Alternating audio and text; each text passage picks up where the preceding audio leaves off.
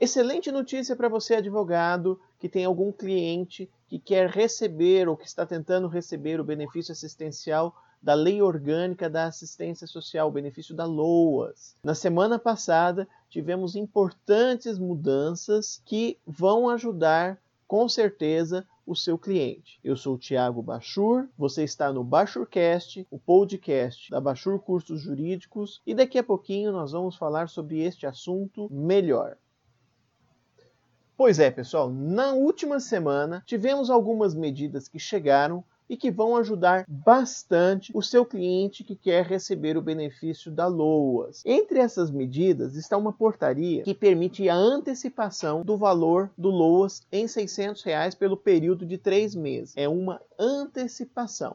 Hoje, são mais de 177 mil pessoas que estão com um pedido parado lá no INSS e elas vão passar a receber por enquanto, a quantia de 600 reais. Isso não resolve o problema, mas pelo menos ameniza. E aí você deve estar se perguntando o seguinte: Puxa vida, se o benefício for concedido, ela vai receber a diferença desse período? Resposta: sim, vai receber a diferença, porque o salário mínimo é o valor do benefício, mas ela está recebendo 600 reais, então ela vai receber a diferença que ficou para trás. E se o benefício for negado, o INSS entender que ela não tem direito, vai ter que devolver? Não esse benefício que foi pago não terá que ser devolvido para os cofres do INSS. Ah, e tem mais notícia boa aí. Saiu uma portaria, a portaria número 374, no último dia 6, no Diário Oficial, dispondo de alguns procedimentos a serem aplicados no LOAS também, com base aí em algumas decisões, inclusive uma decisão de uma ação civil pública, falando que para apuração da renda familiar, se tiver alguém recebendo recebendo algum benefício no valor de um salário mínimo, seja ele previdenciário, seja ele assistencial, não vai mais entrar no cálculo da apuração, portanto, da renda familiar. Olha que interessante. O que, que isso quer dizer? Isso quer dizer que antes o INSS, se tivesse dentro da casa de alguém um aposentado recebendo um salário mínimo de aposentadoria, na hora da apuração da renda familiar, esse salário atrapalharia. Agora é como se esse salário nem existisse existisse, essa aposentadoria nem existisse. Tá,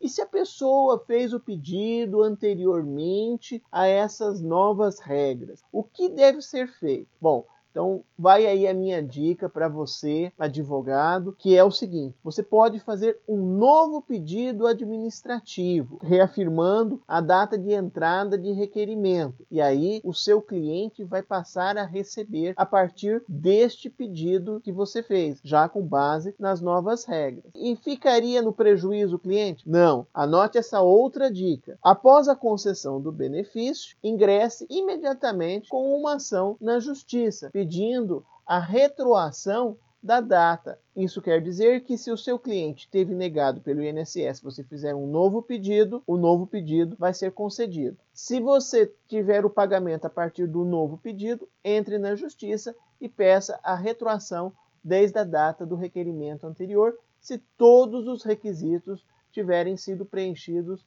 anteriormente, tá ok? Bom, vamos ficando por aqui hoje. Eu sou Thiago Bachur. Dicas como essa você vai encontrar no nosso site bachurcursos.com.br, no nosso Facebook, no nosso Instagram. Entre, cadastre, curta a nossa página e receba os nossos informativos sempre. Eu sou Thiago Bachur, você está no Bachurcast, o podcast da Bachur Cursos, e eu aguardo você até o nosso próximo encontro.